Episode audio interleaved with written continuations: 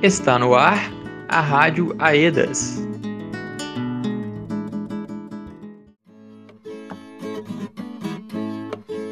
Oi, terra longe, lá onde morei. Que terra boa de pobre viver. Quero um gai do seu jardim para meus campos enverdecer. Desta morena vou embora, mais você. Bom dia, pessoal. Uma excelente semana para você que está nos escutando. Eu sou Joana Tavares e esta é mais uma edição do programa Rádio Aedas, uma produção da Associação Estadual de Defesa Ambiental e Social de Minas Gerais, AEDAS. Abrimos o programa de hoje com a canção Terra Boa, de Pereira da Viola. Estaremos aqui todas as semanas trazendo uma programação com notícias, música, dicas e entrevistas. Tudo isso para você que vive nas regiões atingidas pelo desastre socioambiental do rompimento da barragem do Córrego do Feijão da mineradora Vale. No programa desta semana, vamos conferir. Direitos. Nossa equipe responde a uma importante pergunta sobre como podemos atuar para que o direito à água potável das famílias do Paraupeba seja respeitado. Saúde. Confira dicas para se proteger do novo coronavírus. E para começar, vamos ouvir uma mensagem da equipe de mobilização da EDAS sobre o registro familiar. Momento AEDAS. Olá, pessoal! Sou Luana, da mobilização da AEDAS, e viemos trazer um recado para vocês. Como vocês já ouviram falar, nós estamos realizando o processo do registro familiar, que é um passo muito importante do trabalho da assessoria para o acompanhamento das famílias atingidas. Funciona assim. Alguém da equipe de mobilização da AEDAS vai ligar para as famílias no processo de agendamento, que é o primeiro momento do registro familiar. Já no registro familiar completo, que será feito por vídeo ou ligação, perguntamos algumas informações importantes para entender mais sobre a situação das famílias. No primeiro momento, no agendamento, não pedimos documento, mas no segundo momento, o momento de aplicação do registro, é preciso ter nome completo e dados de RG e CPF de todos os membros do núcleo familiar. Agora, uma informação muito importante.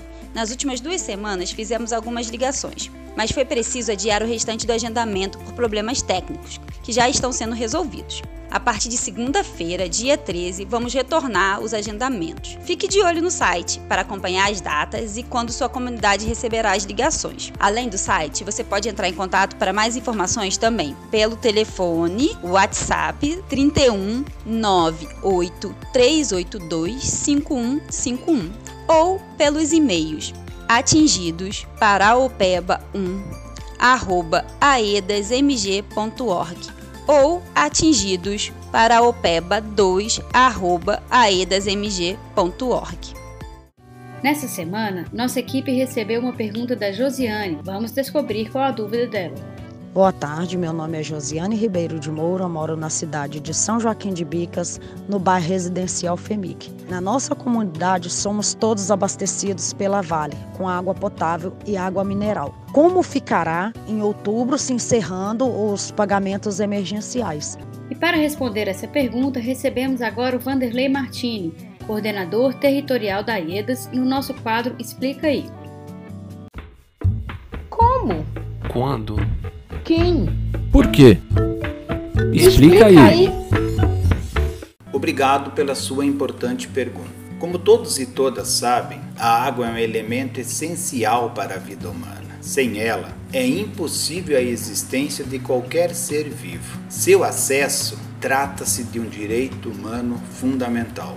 Nesse sentido, a Política Nacional de Recursos Hídricos tem como principal objetivo assegurar a disponibilidade da água com qualidade para todos e todas. A política nacional ainda reforça a participação popular na gestão das águas, através do fortalecimento dos comitês de bacia. Pois bem, o direito à água foi um dos direitos feridos pelo rompimento da barragem. Com o rompimento, houve a contaminação de pontos de coleta e de fornecimento de água para a região e também a destruição de parte da infraestrutura de abastecimento. O fornecimento de água potável com qualidade adequada e para múltiplos usos se encaixa dentro das medidas emergenciais de mitigação de danos. Ou seja, é uma medida urgente, porque envolve um bem fundamental à vida e por isso deve ser garantido de imediato.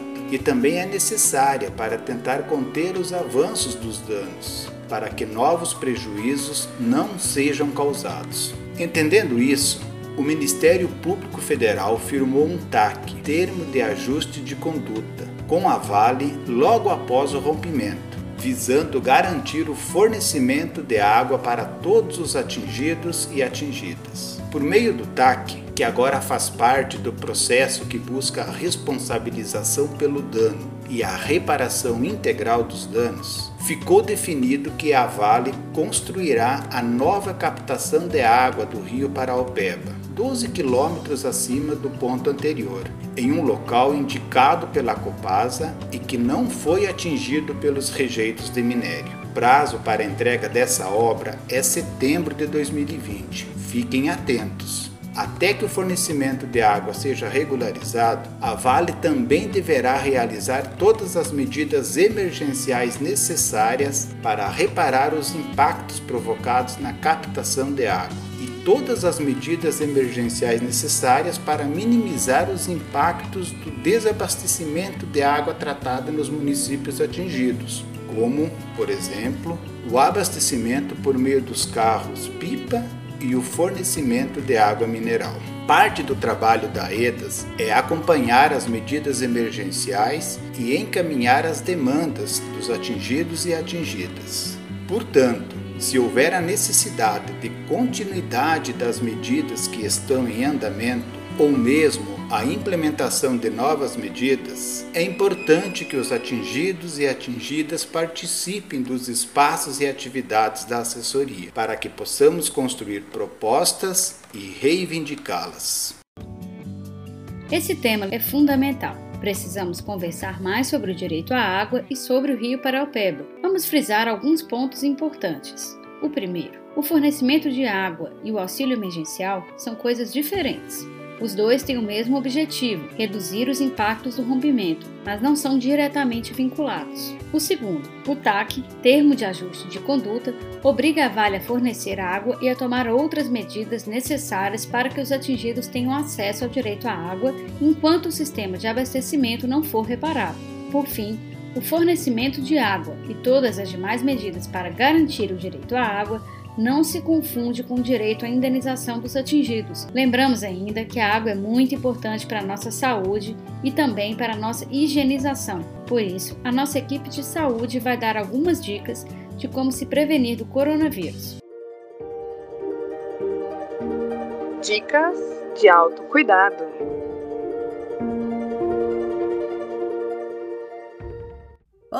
Meu nome é Marjorie Fonseca e faço parte da equipe técnica de saúde da ITAS. Estamos aqui para falar um pouco sobre a situação atual da Covid-19 e dar algumas dicas práticas de como higienizar corretamente sua máscara de pano. Sobre a Covid-19, nunca é demais lembrar que ainda não existe nenhum tratamento específico, comprovado cientificamente, e que para os sintomas leves são indicados repouso e a ingestão de bastante líquido. Em caso de falta de ar, é importante que procure um atendimento médico. Quanto às máscaras de tecido, a forma de higienização, existem duas duas maneiras que são mais recomendadas. A primeira delas é: coloque sua máscara para ferver em uma panela com água quente, fervida por um minuto. A segunda forma indicada é colocar a máscara em um balde com água, uma parte de água e uma parte de água sanitária. A quantidade recomendada é de 25 ml por água sanitária. Isso dá o mesmo que 5 colheres de chá para 1 litro de água limpa. Deixe sua máscara de molho por 10 minutos, no mínimo. Depois, lave-a com água e sabão e não esqueça de enxaguar bem. Devidamente higienizadas, coloque as máscaras para secar no sol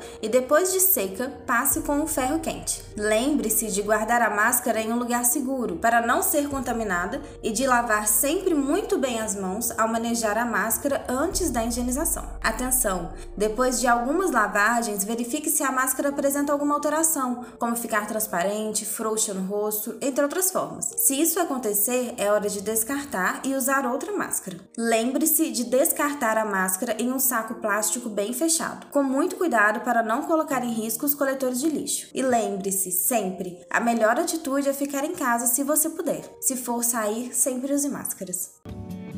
O programa Rádio Aedas dessa semana vai ficando por aqui. Agradecemos a todos e todas pela companhia e voltamos semana que vem com mais informações sobre o trabalho realizado pela Aedas. Este programa teve apresentação de Joana Tavares, produção e roteiro de Joana Tavares e Marcos Barbosa, edição de Marcos Barbosa e contou com o apoio da equipe de comunicação da Aedas para o Pedro. Tenha um ótimo dia e te esperamos novamente na semana que vem. Um abraço e até lá!